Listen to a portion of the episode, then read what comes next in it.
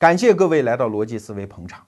今天我们要说的这个话题，我真的是犹豫了很久，好难好难呐！难在哪？主要是两点。第一点，我是门外汉，怕自己准备不足，贻笑大方。那第二点呢，就是我紧接下来要谈的这一套逻辑，如果你听得懂，那你压根儿就不必听，因为这些东西对你来说是个常识。如果你听不懂，那我下面要讲的这套东西，可能用一整期节目时间也很难说服你。而更可能发生的结果呢，是你被激怒啊！很多朋友可能已经猜到了，今天罗胖要聊的是中医。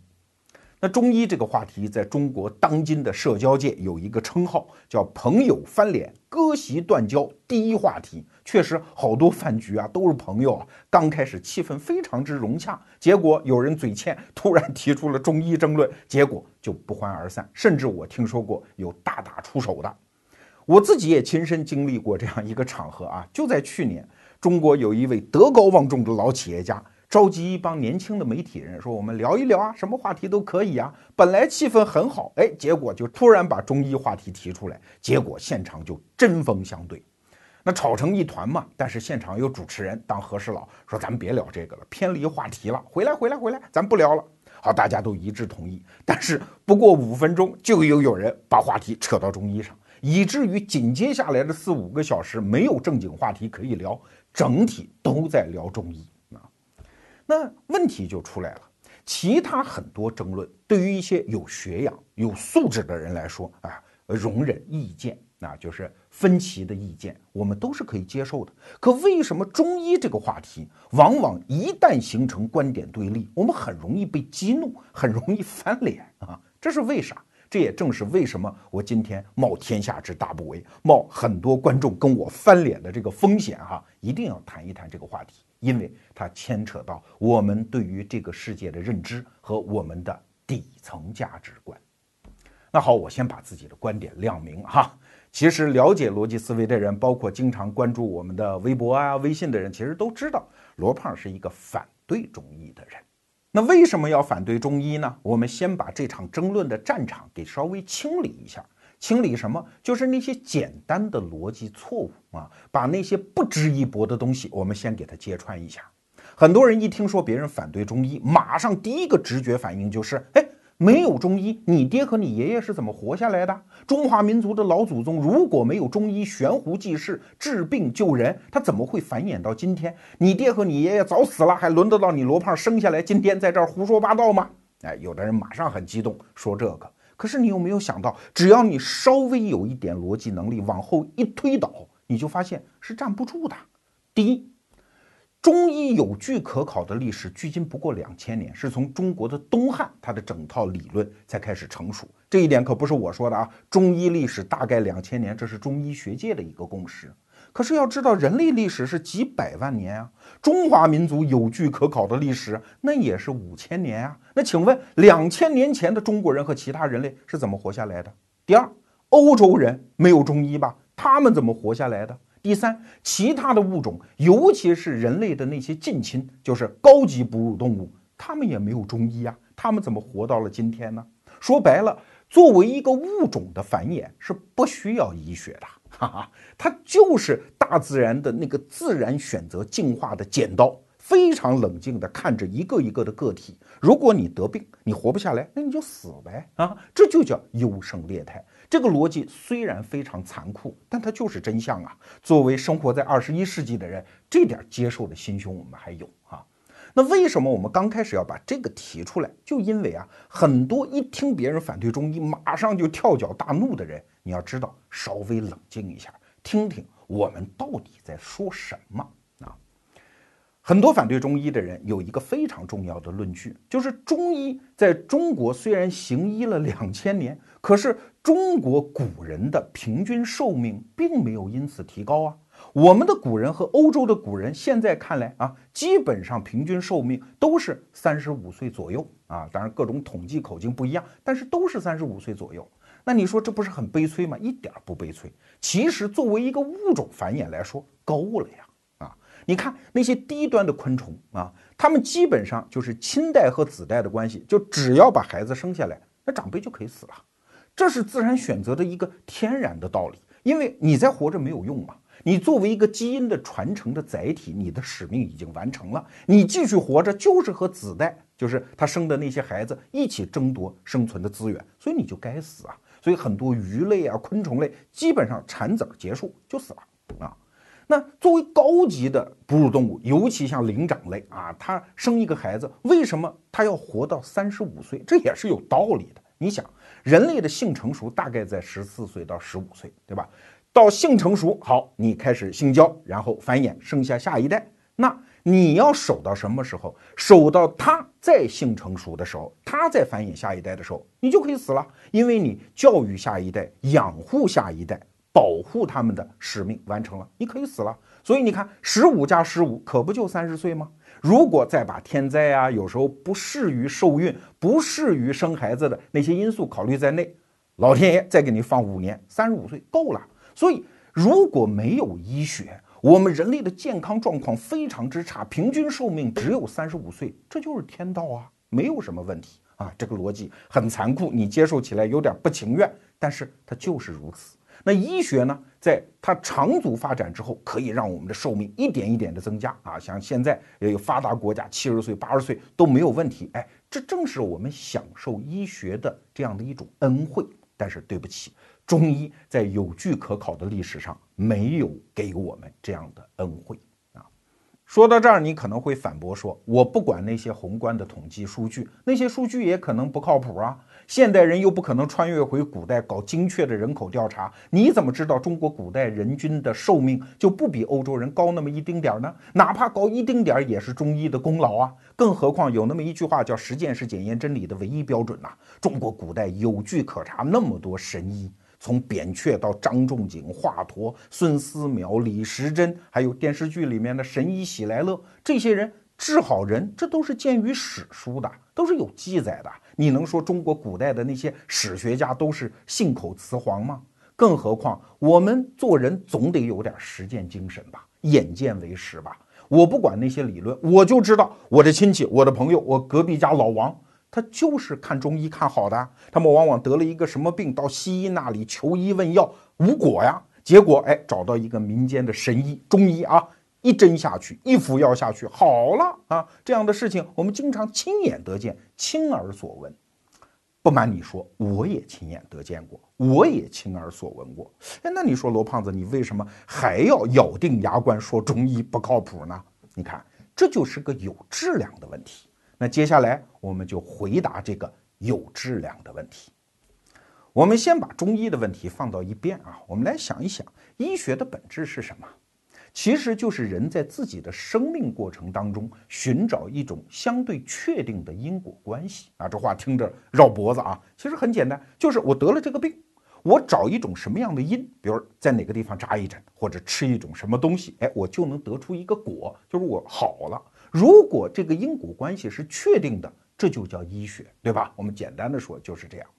可是要知道，因果关系它不靠谱啊。因果是人作为一个物种在世界上生存一种非常必要的手段。我们简单对世界理解啊，获得生存能力的一个必要的思考机制。我一渴我就喝水，喝完水就不渴了。你看这个因果多么的叫立竿见影。我饿了吃东西就不饿了。我一锤头下去，那个狼就死了，对吧？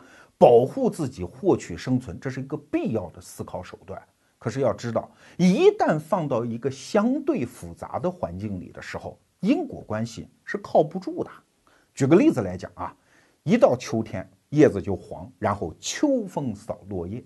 那请问，秋天和叶子黄和落叶之间什么关系啊？是因为天气温度变冷，所以。它就容易黄，容易落吗？我们有着现代科学知识的人都知道，没有嘛。落叶只是植物的一个非常复杂的生理机制的结果而已。但是古人不这么想啊，他们会说，我的老祖宗告诉我的和我自己亲眼得见都是这样一个确切的关系。天儿一冷，那边树叶就开始落啊。所以从这个例子你就可以看得出来，不管有多么长久的观察，不管这个观察的结果有多么的确凿，如果想用直觉得出因果关系的知识，其实是不靠谱的。当然，落叶这种事儿不靠谱，也就不靠谱了。如果这种思维方式一旦带到人类实践当中，其实会犯错误的。比如说日食啊，中国古代最早的日食记载是见于《尚书》啊，这里面记载夏代的一个王叫仲康，有一天享晴白日，突然日食了，太阳被遮住了。那谁的责任呢？找来找去，哎，有一个天文官叫西河，这家伙也是个倒霉催的。头一天晚上大概是喝酒了啊，稀里糊涂也不知道这个事儿。仲康就很生气，就把这个西河给杀了。因为在中国古人看来，上天突然出现这种异象，肯定是民间的这个王或者后来的皇帝施政有了问题啊。老天爷震怒。我就得想办法去解决，那怎么解决呢？西河被杀了之后，历代的皇帝和天文官都得想辙啊。这个辙就是啊，穿什么样的衣服，排什么样的队形啊，敲什么样的响器，搞什么样的仪式。哎，你会发现，哎，挺奏效的。只要我们这么一搞之后，哎，过一会儿天就晴了，太阳又出来了。所以历代的皇帝都会沿用这个仪式，而且觉得这是一个确切的因果关系。可是我们有起码天文学知识的人都知道，日食本来就是一个短暂的现象。皇帝在人间干什么，跟他没有一毛钱关系。你干或者不干，或者干点什么别的，他一样一会儿就好。就像我们本期节目的策划人，网名叫能靠点谱吗？这个人本职工作是佛山电视台的一个制片人啊。在科学松鼠会也算是一个很有名的专栏作家，他就跟我讲，小时候他得过一种病，是急性的腮腺炎。这在民间还有一个说法叫“猪头腮”，确实那个腮帮子肿得跟一头猪一样。那民间的老中医怎么给他治呢？啊，拿出一根毛笔，饱蘸浓墨，在腮帮子上就肿的那个部位啊，画一只老虎啊。当然，有的人画工不行，就干脆写上一个老虎的“虎”字。那怎么解释这种治疗的机制呢？他说啊，这是猪精跑到你的腮帮子里去了，所以你长得像一头猪啊。那时候怎么办呢？我画一只老虎，老虎进去把猪给吃了，哎，所以就好了。见效不见效？当然见效了，因为急性腮腺炎本来就是一种自限性的疾病啊。什么叫自限性疾病？就是自我限制病程的一种病啊，就是不治一样会好。但是民间反复看这个老中医在腮帮子上画老虎，老觉得太神了啊，每次都治得好，所以很多中医的神医就是这么来的呀。这个又说到中医了哈，我们还是回到因果关系这个话题上。很多时候我们用直觉得出来的因果关系的观察，它会引发社会上的一些骚乱的。比如说啊，有一个很敏感的话题，就是地震的预测。要知道，很多学者的共识是地震是无法预测的。这一点你还真别觉得颠覆。上网上你可以查到很多文献，很多专家都持这样的观点。为什么？因为地球的地壳系统实在是太复杂了，复杂到我们几乎无法判断其中的因果关系。但是很多人说不对呀，劳动人民在长久的观察当中发现地震是可以预测的。包括很多人都有这样的知识啊，说地震之前好几天，很多小动物它的行为就开始反常，满街的爬蛤蟆、蜻蜓乱飞，甚至天上会出现一种地震云，对吧？这可不仅仅是中国古人的观察，在古希腊的史书里面也有记载，有一次著名的大地震，此前几天人们就观察到老鼠满街乱窜。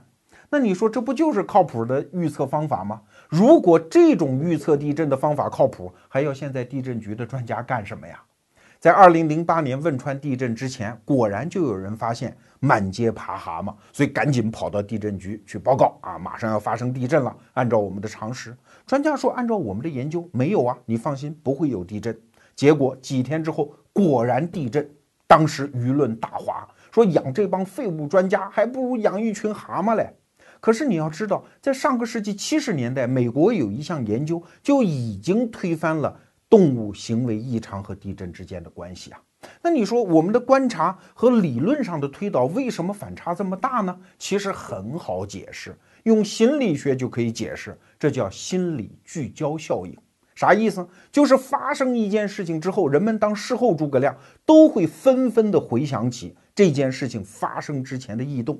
而且回想起来的人还不少嘞，但是要知道，二者之间仍然没有确定的因果关系。为啥？因为动物经常行为异常，好不好？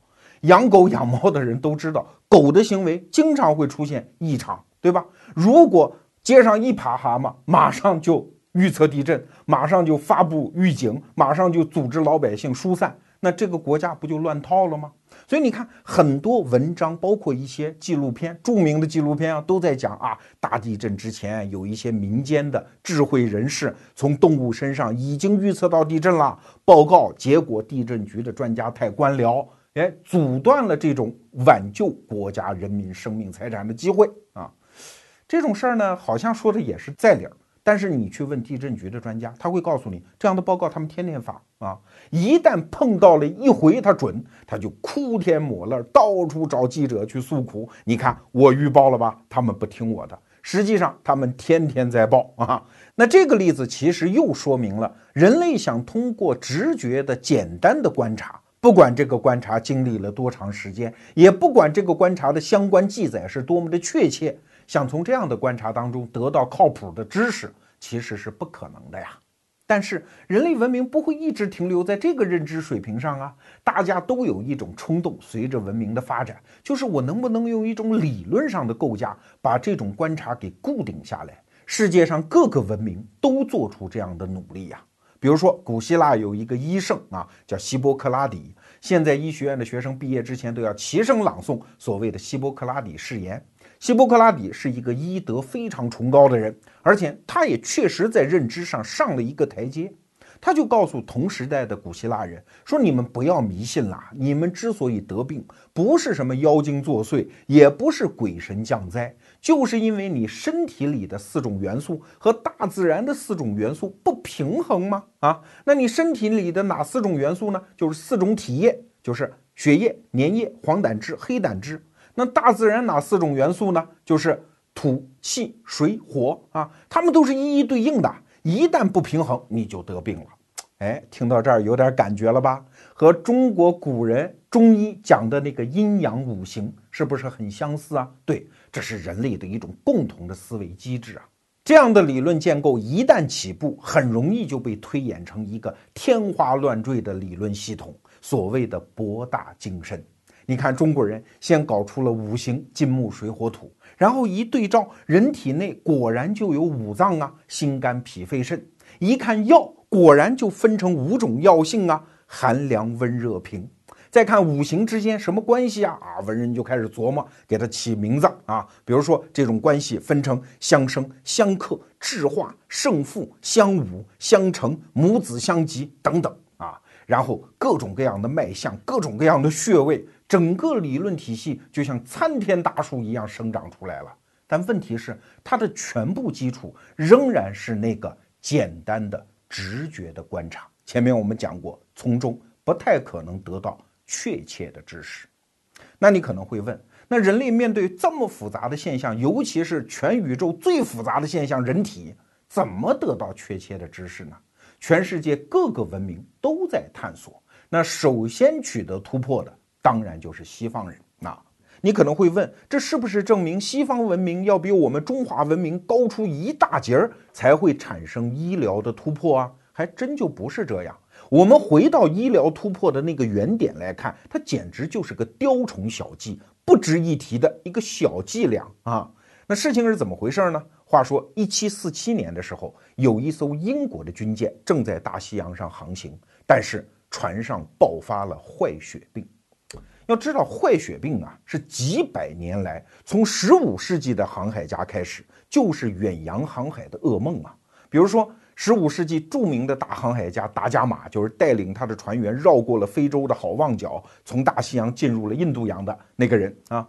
但是，这个伟大成就的背后有一个悲催的事实，就是他手下的一百六十名船员，有一百多个人死于坏血病，而这个病。纠缠航海家们几百年之久，那啥是坏血病呢？就是刚开始发现牙龈出血，然后牙齿松动脱落，浑身皮下出血，全身溃烂，最后只好把这个烂得不成样子的尸体扔到海里去。但是对于坏血病的治疗一直就没有进步，几百年来都是这样。那到了一七四七年的时候，这艘军舰上，我们刚才提的啊，当时军舰上有一个军医叫林德，他是苏格兰人，长久以来他就对治疗坏血病有浓厚的兴趣。可是要知道，当时西方世界和中国古代是一样的，对于一个疑难杂症，民间流传着各种各样的验方。可是你真要把这些所谓的验方拿来试的话，哎，有的时候碰巧也就能治好。可是你把同样的药方针对另外一个病人，往往又治不好，没有一个确切的因果答案啊。那怎么办呢？试来试去之后，在一七四七年的这一次航程上，林德突然有了一个灵感，说我能不能搞一个分组对照实验啊？于是他就找了十二个船员，这都是病情最严重的。给他们分成了六个组，每组两个人。那首先呢，给他们配上了一个基础的食谱，就是比如说麦片粥啊、羊肉汤啊，就是你吃下去确保你不饿死嘛。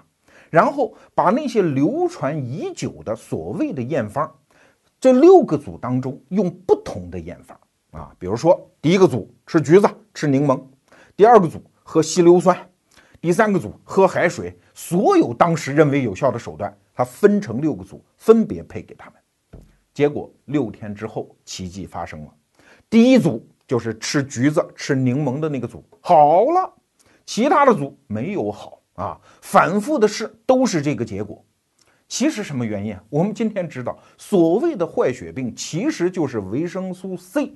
缺乏症啊，而维生素 C 的发现以及整个坏血病的真正的机理的发现，要到二十世纪五十年代才发现啊。林德那个时候距离这么高超的医疗水平差得很远，但是当时的人只需要找到有效的途径，他并不需要知道背后的机理，对吧？解决问题就好嘛。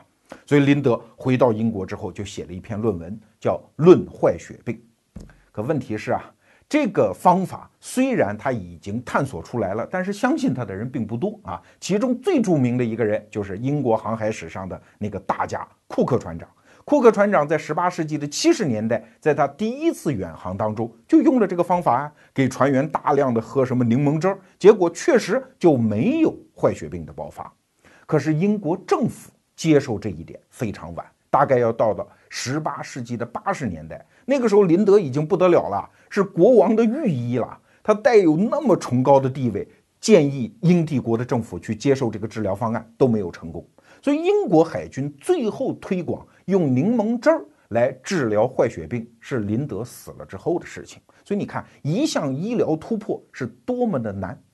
那从此之后，坏血病这个恶魔就从大英帝国的海军当中被驱逐出去了。大英帝国在十八世纪、十九世纪成为一个海上霸权，林德医生是立下了汗马功劳的。从此之后，英国民间对英国海军士兵还起了个外号，叫“柠檬人”，因为这些水兵在船上总是大口大口的喝柠檬汁儿嘛。这个问题就彻底解决了。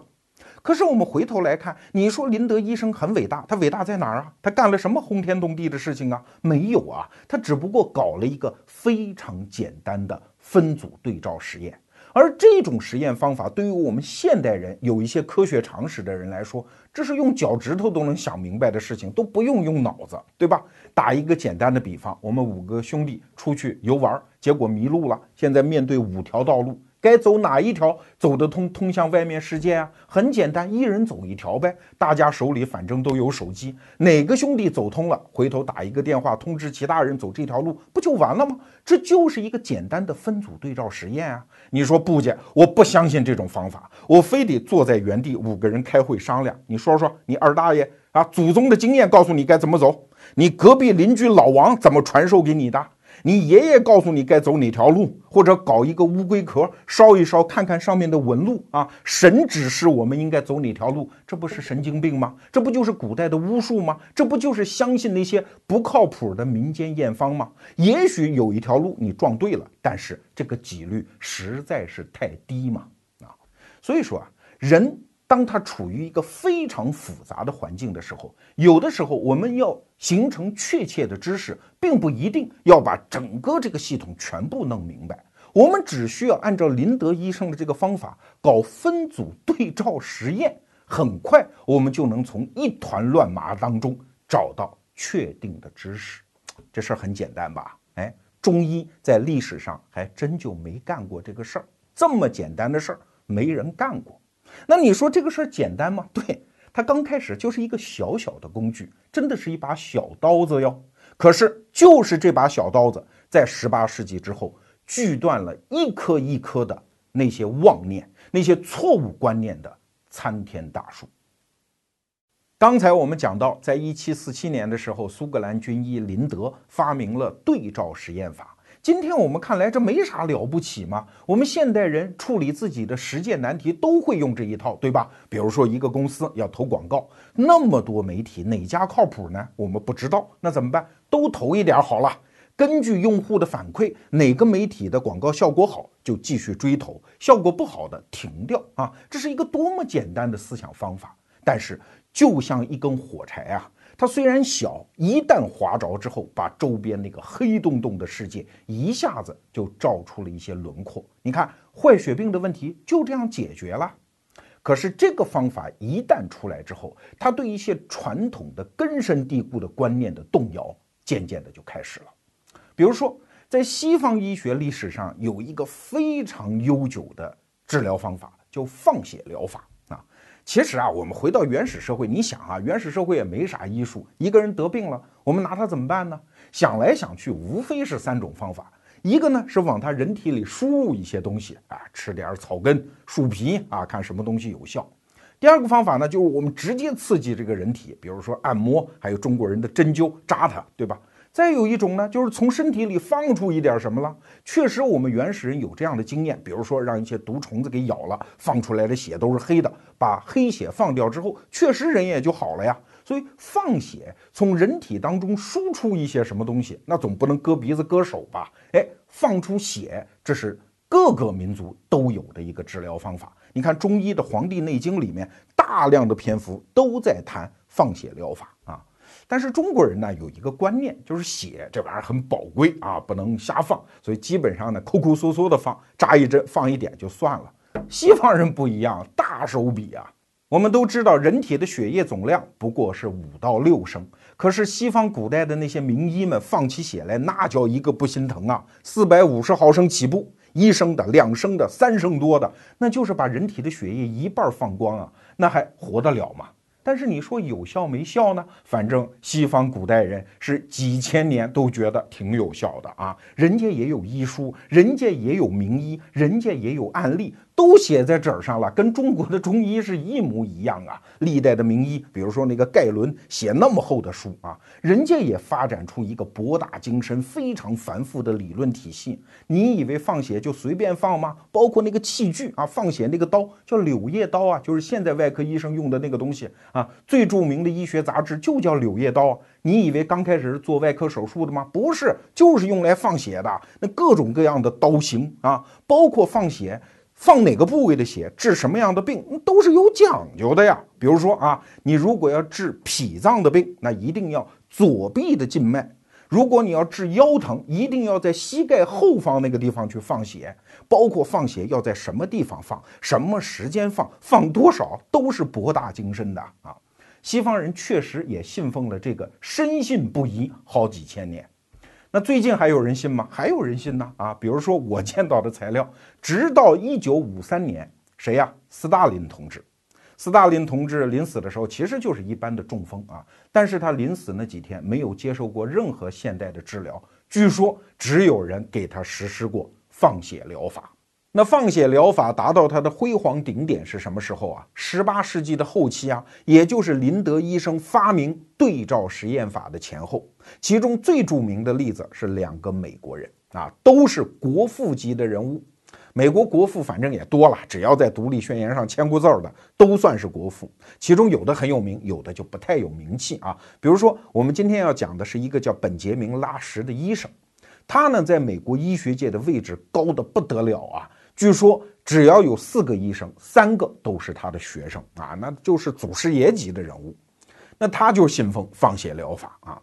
其中，在一七九三年的时候，费城啊流行过一次黄热病，那是大的传染病啊，很多人就四散奔逃。但是这个本杰明拉什医生医德特别好，驻守在城中，坚决不走，治病救人。那治病啥方法呢？放血呗啊！所以他那个诊所每天要放一百个人的血。啊，据说有一个后院，那是整盆整盆的血往里泼呀，大团大团的苍蝇围绕在那儿啊。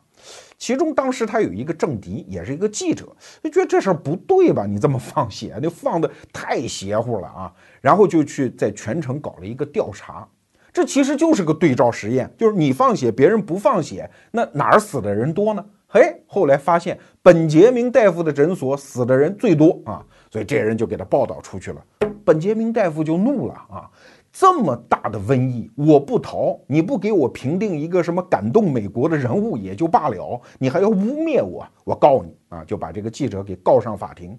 当时法庭也觉得，哎呀，这个本大夫也不容易，你怎么能还这么污蔑他呢？居然就判这个记者败诉啊！这是当时的那个医疗知识水平下的一个必然结果嘛。但是就在这个案子宣判期间，美国另外一名国父，那真叫大名鼎鼎，美国第一任总统华盛顿病了啊！我们都知道，华盛顿担任两届美国总统之后，就告老还乡，回到自己的庄园里安度晚年啊。有一天呢，这是什么时候啊？一七九九年的十二月，你看好可惜啊！只要不瞎治这华盛顿的病，华盛顿就活到了十九世纪啊，就是跨世纪人才啊。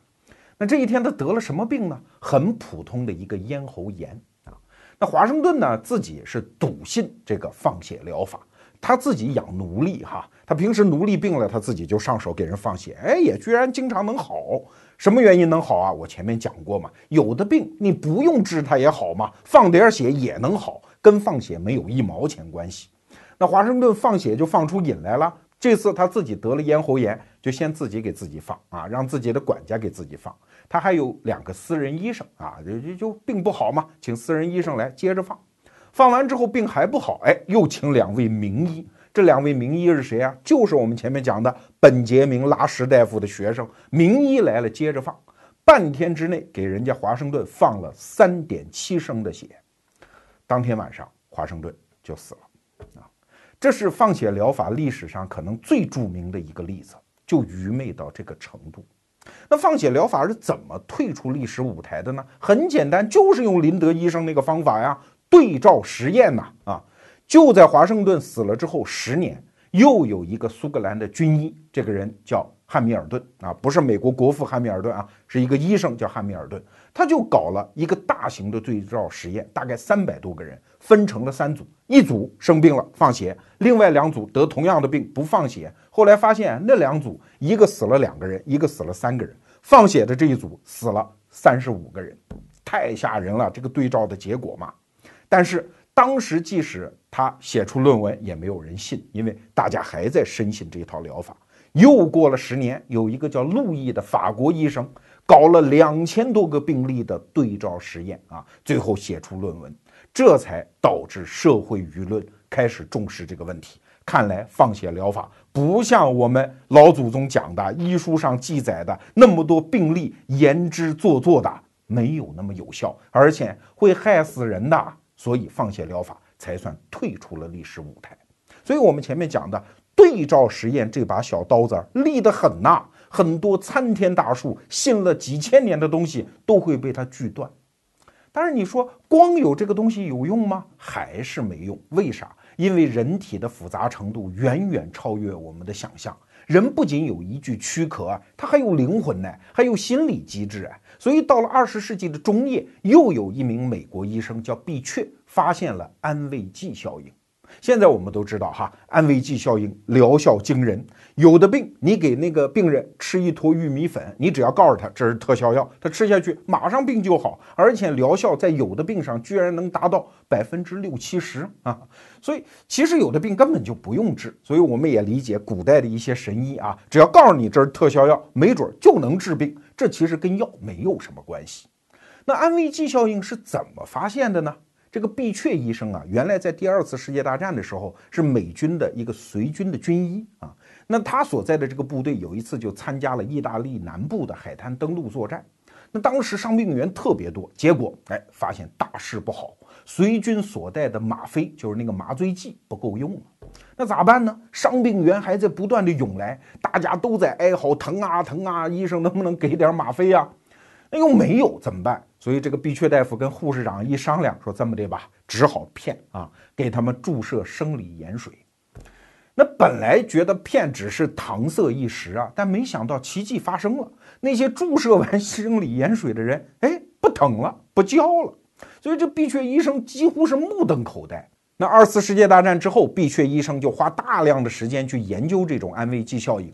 根据他的研究结果，他就提出来，看来要判断一款药有效无效，要把安慰剂效应排除在外，在原来的对照实验之外，还得加一个对照组，就是安慰剂组啊，就是同样的药做的外形一模一样。其实一款是药，一款是玉米粉啊，给不同的两组病人吃下去。那如果吃真药的病人的治疗效果明显的要高于吃假药的这一组的病人啊，那我们才能判断这个药有效。那这种方法叫什么？叫盲测。后来又发现啊，这个招还是不管用。为什么？因为大夫知道哪个是真药，哪个是假药。你想。作为一个大夫，你想测试一个疗法、一个药品有效没效，你对吃真药的那个病人，自然那个眼神里就会流露出各种关切，对吧？你对那个吃假药的，自然就会比较糊弄。那病人又不傻，他自然能够接受到这样的信号啊。所以后来发现，这个盲测还不能是单盲，就是只对病人盲，必须对医生也盲，医生也不知道哪个吃的是真药。所以必须委托第三方机构来做，所以这种实验方法叫做双盲对照测试。那这就完了吗？还不行。你会发现，如果病人的选择不是随机的话啊，有的人会故意把某一类病人送来做实验，这也会带来错误的知识。所以又必须在双盲对照测试之上再加一个“随机”二字。后来发现这也还是不行，为什么？因为样本量太小的话，我们得出来的结果还是不能那么确切。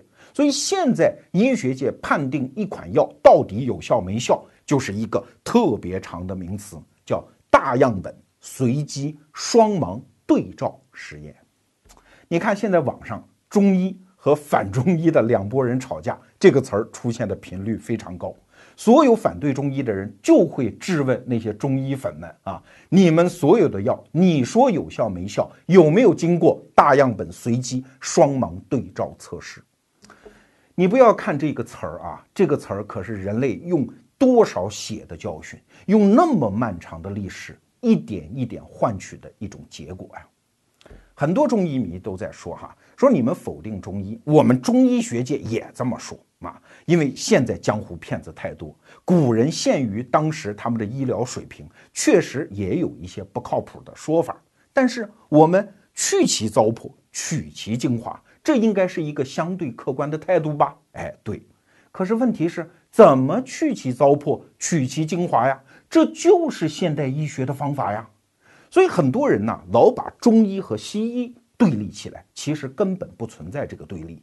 在现代医学出现之前，全世界各个文明都有自己的传统医学，跟中医的水平啊，呃，高高低低不等，但是总体来说差不多。它都是立足于那种直觉的、简单的经验的观察。而现代医学和传统医学和各个民族的传统医学最大的区别是什么？不是它那些具体的结论。其实现代医学的所有具体结论还在不断的演化当中，不断的自己驳倒自己，不断的证伪。它关键就在于那些中医粉们嘴里口口声声讲的那个词儿：怎么样去其糟粕，取其精华啊？如果没有现代医学这一整套方法，你是做不到这一点的。比如说，很多中医粉都在讲这么一个案例啊，就是我们国家有一个著名的功勋卓著的大夫，也是一个药学家，叫屠呦呦。他从青蒿当中提取出了青蒿素，治疗了疟疾啊，这是在中医药当中提取出来的一个特效药，得到了国际医疗学界的一个认可。要知道，疟疾可是一个不得了的传染病啊！在史书上，死于疟疾的人那叫成千上万，甚至是上千万。一直到了一九五零年的时候，我们国家还有三千万人得疟疾，当年就死了几十万人。那屠呦呦提取出了青蒿素这种治疗疟疾的特效药，治好了打摆子，确实功勋卓著。可是有的人呢，把这笔功劳不仅仅是记在屠呦呦的头上，还记到了中草药的头上，这就有问题了。确实，屠呦呦自己也承认哈，我是到近代的一本药方书当中找到了这条方子，然后用现代方法把它做成了药。这是一本什么书呢？它的作者叫葛洪，是近代的一个道士，平时呢是炼丹，闲来无事，哎，记载一些药方，后来编辑成册，叫做《肘后备急方》。就这本药方，我搁在我胳膊肘后面，随时要急用，拿出来，哎，就是特效药啊，就这么吹牛。这里面确实有一条记载了青蒿可以治疟疾，那原文我不太记得了啊，大概就是说取青蒿一握，搅出汁儿来吞下去，马上就可治久疟，好吧？可是你不知道的是啊，在葛洪的这本书里还记载了其他四十多个治疗疟疾的方子嘞。哎，我给你随便说几个啊，比如说抱一只大公鸡，让它大声叫，然后治疟疾；还比如说哈，取一只蜘蛛。放在饭团里面吃下去治疟疾。再比如说，找一只很大的豆子，剖成两半，左边写上个日字，右边写上个月字，左手拿着日，右手拿着月，吞之立服。要想治疗效果更好，怎么办？要看着太阳，向着太阳吞下去啊！而且不要告诉别人，这样效果最好。这不是胡扯淡吗？如果这四十多个方子都搁在一块儿，那我可能要做一个大胆的推论哦。就是葛洪自己也没用青蒿真正治疗过疟疾，为啥？因为如果青蒿不断有效，他就不会写其他四十多个药方了。确实，在中国古代的药方书当中，不管这些书传的多么的高大上啊，多么的具有中华民族辉煌灿烂的文化宝典意义，只要你摊开一看，你基本都可以当笑话书看。就像我们中国人大家都知道的李时珍的《本草纲目》。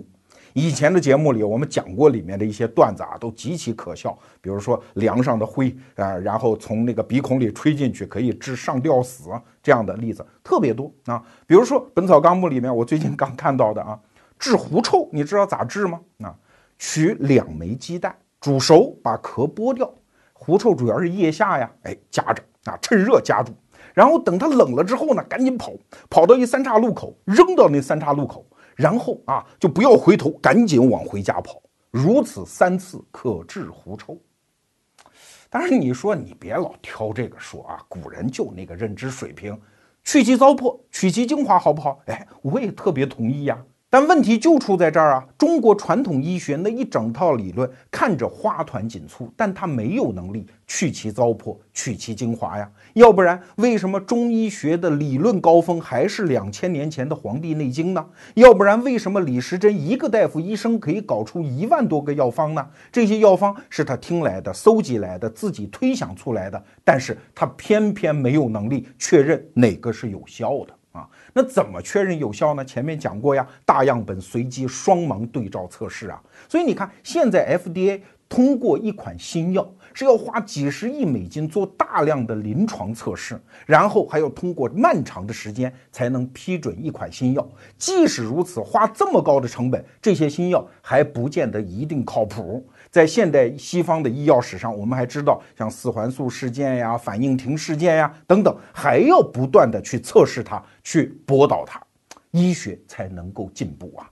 那西方人疯了，为什么他要花这么高的成本，这么难才搞新药？就因为只有通过这样的现代方法，才能够得到确定的知识。所以啊，今天我实在不愿意牵扯那个叫割席断交、朋友翻脸第一话题中医药的争论。实际上，我想讲的是什么？就是人怎样才能从这个万分复杂的世界中找到确切的知识。话说到这儿，我们可能渐渐就要触及到一个很敏感的地带了，就是所谓的民族文化自尊心问题。有的人反对批评中医，就是说不要灭自己的威风，长他人的志气。为什么我们老祖宗搞出来的东西就不如西方人嘞？哎，所以捍卫中医就是捍卫中国人的文化自信。其实我说啊，这大可不必。为啥？一是西方人的主流社会观念里面有的是不着调的东西啊。他们如果说比我们强的话，就强一点点啊，就是他们有科学的方法论，可以一点一点的往前拱，把那个不着调的东西给剔除掉。如果我们学好了这种科学方法论，中华民族脑子聪明，没有问题的，不存在文化自信问题。给大家举一个医疗之外的例子哈，上个世纪有所谓世纪饮料大战，就是可口可乐和百事可乐两家公司死磕。可口可乐刚开始讲，哎呀，我们的可乐就是好喝，要不然为什么卖的比他们多嘞啊？百事可乐说，哎，较劲是吧？要不我们就来一来双盲测试啊？所以就搞了一堆杯子，一种杯子上写一个字母叫 M，一个杯子上写一个字母叫 Q。M 里面搁上百事可乐，Q 里面搁上可口可乐，找一帮人盲测啊！你们说喝完了哪个好喝？哎，结果测完了，大跌眼镜，居然大家普遍认为那个标记着 M 字母的杯子装的百事可乐比较好喝。百事可乐说：“怎么样啊？盲测决定了，我们比你好喝。”可口可乐说：“你别叫板，我接着搞盲测。现在啊，我也搞两种杯子，一种写上 M，一种写上 Q。”但是我不告诉你的是，我里面搁的其实全是可口可乐，也找一堆人来盲测，结果喝完了之后，耶，普遍还是觉得 M 那个杯子里面的可乐好喝。你看，跟可乐无关。大家喜欢的是 M 这个字母啊，百事可乐说，那我们就接着测。现在我们把杯子上的所有的标记全部给它抹掉，接着测，一人喝一口啊，结果还是发现百事可乐比较好喝。可口可乐说，你胡扯，你让人只喝一小口，你那比较甜，所以大家觉得好喝。你喝一整杯试试啊？他们这边又开始搞盲测，这双方就打来打去。这是什么时候的事啊？上个世纪七十年代的事儿。啊，当然测完之后，所谓可口可乐就是比百事可乐好喝的这个神话就破灭了，所以整个饮料市场的格局就变化了，逼得可口可乐在上个世纪的八十年代就不得不推出新口味的可乐啊，这又是另外一个故事了。其实就在这两年，也发生着大量这样的事情，比如说在西方的音乐界啊，就流传着这么一个观念。说小提琴啊，一定是那种古董琴，传下来好几百年的那个琴好。现代的琴，甭管你制作工艺多好，用多好的材料，你总是不如那些古董民琴啊，动不动几千万美金一把的那种琴。二零一四年，可就是去年啊，有一个法国的小提琴家就说：“我他妈就不信这邪啊，把一堆琴搁一块儿，盲测，找一堆小提琴家来拉啊，盲测，闭着眼睛拉。”然后你觉得哪把琴好？结果测出来了，最好的大家都认可的一把琴，新琴；最烂的一把琴，古董琴。所以这个所谓的神话就破灭了呀。西方人就是这么一点一点往前拱，他们的社会观念里还有一些不靠谱的，但是我相信，只要坚持这种方法，逐渐都能破掉。那反过来说。我们中国人有没有踏上这条路的机会呢？当然有啊！就像我们前面讲的青蒿素，其实道士葛洪在那本书里也就写了四十多个方子嘛。只要我们啊有这样的一个科学的方法论，我们就一点一点排除了那个抱个大公鸡往前叫，那玩意儿总不靠谱吧？所以很容易就排除掉了。那你想，我们在茫茫万物之中已经很有运气了，好不好？已经收缩到四十多个方子了。只要我们有一点点的科学精神，一点一点测，我想用不了多少年，中国人也许就会瞎打误撞出一种治疗疟疾的有效方法。其实治疗一种病，并不需要知道什么微生物的原理呀，这种病具体的病理呀，只要找到确切有效的方法即可。那中国人会提前几百年，甚至是上千年治疗好打摆子，那中国的古代人均寿命不就提上去了吗？医疗水平不就提高了吗？你可能注意到，我刚才用了一个词儿叫“瞎打误撞”。对，现代科学医学也是瞎打误撞啊，只不过他们有一种方法论。我们和现代医学和科学之间不就缺这么一点点方法论吗？那你说中国古代的医学有没有过踏上这样方法论的机会啊？当然有啊，人的思考机制是差不多的呀。比如说，给大家举个例子啊，清代有一个大夫叫王清任。这个人呢，就一直觉得古代的那些医书，那互相之间矛盾的一塌糊涂，简直就是胡说八道。给大家举个例子啊，比如说中医当中有所谓五脏六腑的说法，那五脏是什么？心肝脾肺肾。六腑是什么呢？指的是胃、胆、小肠、大肠、膀胱，还有一样东西叫三焦。这三焦是个啥呢？哎呦，那就乱了套了。有人说是整个腹腔，有的人说整个胸腔，有人说是一层黏膜，有人说压根儿就不是具体的，它就是一种气，就是一种功能啊。在古代的医书上是各执一词。这个王清任王大夫就说说琢磨这三焦，我真是琢磨不明白。从古到今各有各的说法。哎，如果这个基础都没有，根据五脏六腑的那个理论再推出来一整套治疗体系，什么八纲辩证啊，什么虚则补之，实则泻之等等，什么病因就是内生五邪，外感六淫，那整个这套治疗体系不就崩溃了吗？啊，所以他就写了一本书，叫《医林改错》啊，其实也没有改，他只不过说这错的太离谱了，我把他们都提出来。其实你看。解剖学，现代医学认为这是所有医学大厦的基础。中国人有没有解剖学？当然有啊！古时候杀猪你也得打开看一看吗？所以对于内脏的基本概念，我们是有的，在《黄帝内经》里面就有记载。可是那些记载因为没有实践的解剖学，所以不准确嘛，所以就搞出三焦这样的理论上的怪物吗？那这个王清任大夫呢？哎，正好他三十多岁那年啊，史书记载嘉庆二年。他正好啊路过河北滦州那个地方爆发瘟疫，很多小孩就死了。正好在那个镇子上呢，就有一个非常奇怪的风俗，大家都觉得这小孩死了就不能埋得很深，一定要埋得浅，让那个野狗把小孩尸体爬出来，然后吃掉，这样我再怀第二胎的时候呢就不容易夭折。这当然是民间的迷信呐，但是确实给路过的这个王大夫提供了一个机会，就是近距离的观察。小孩的那些内脏，他是越看越不对，跟古书上怎么都对不上，所以他就抱着强烈的好奇心去找一些刽子手啊，就是对人大卸八块的那种专业人员去请教，他说内脏怎么样，然后还专门花钱雇一些画工来画自己，呃，不是自己，就是那些他人的内脏的那个图谱。但是很可惜，王清任大夫和西方的那些医生一样，他有一种求知的精神，纠错的精神。但是没有医学共同体啊，没有医学杂志啊，他出了这本书，出也就出了。其他的大夫说你胡扯，我们还是信《黄帝内经》，我们有理论自信啊。所以好不容易出现的这一朵小浪花，随着王清任大夫自己死了，也就没有了。中医又回到了强大的理论自信。所以今天我们想讲什么哈？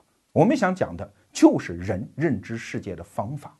现代化社会和非现代化社会在认知方法上的区别，你说多吗？其实一点都不多。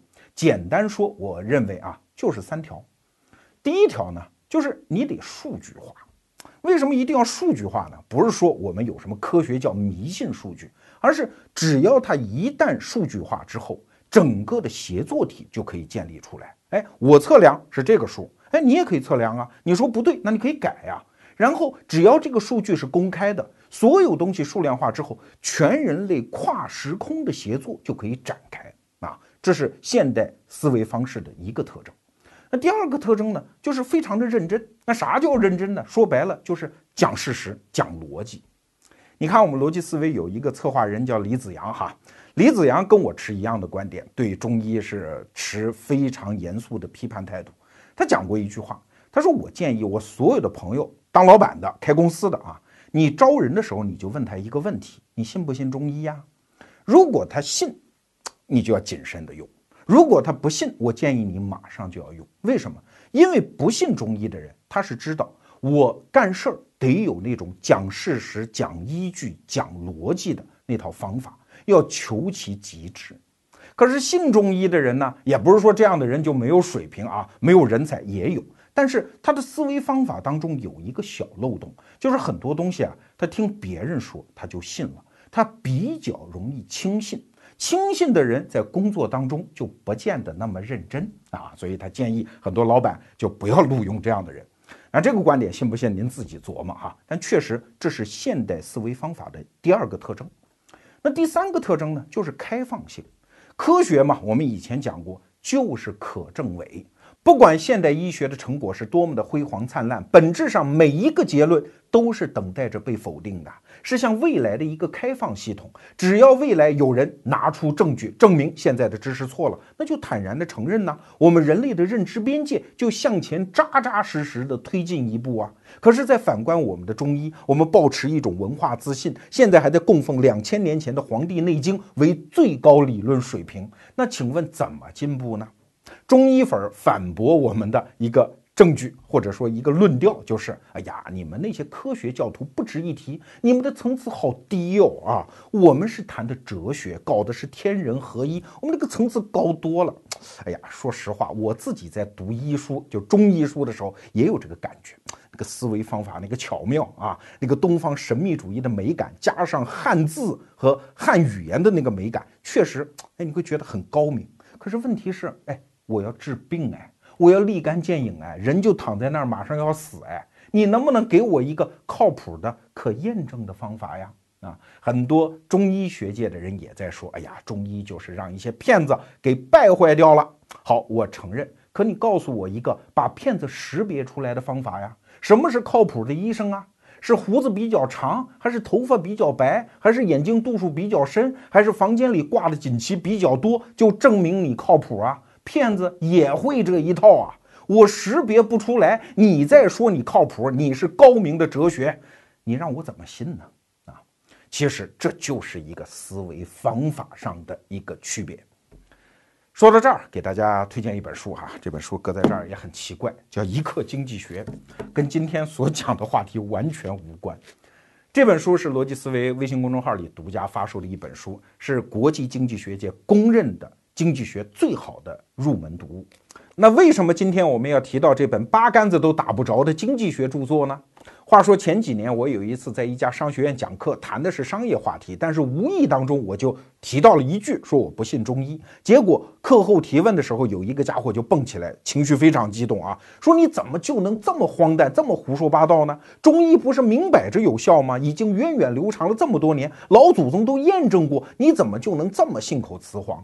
哎，你看，这个命运呢，和经济学其实非常类似。对很多人来说，他从来没有听说过对中医的这种批判，他觉得太匪夷所思了。就像经济学上的结论和我们的很多日常直觉截然相反，一模一样。比如说，在这本书里就提到啊，鼓励出口、限制进口，其实不利于国民经济；限制工资的最低水平，其实不利于无产阶级劳动人民。国家管制房价，其实不利于大家住上更便宜、更好的房子。你看这些结论，从直觉上来看都是匪夷所思的吧？那为什么反对中医和经济学这样的一种思维方法看起来如此奇葩呢？原因很简单，我们原来人类生活在一个相对简单的生活环境当中，用直觉、用经验、用时间的积累，基本就可以判断出一些靠谱的知识。但是现代社会不一样了，过于复杂、过于庞大的陌生人协作体系。事实上，我们面对的已经是一个全新的世界。对付这个新世界，如果没有方法论，还回到那个简单直觉的判断，那你就等着犯错吧。很多中医的捍卫者最后还会说那么一句话啊，说未知世界大得很，不要觉得科学什么都懂，不要对科学盲目崇拜。未知世界，我们对它要有一颗敬畏之心。哎，我觉得这句话说的特别好，也是我想在这期节目的结尾想说的：对未知世界要抱有敬畏之心，知之为知之，不知为不知。即使我们已经知道的，也要随时准备。它变成未知的。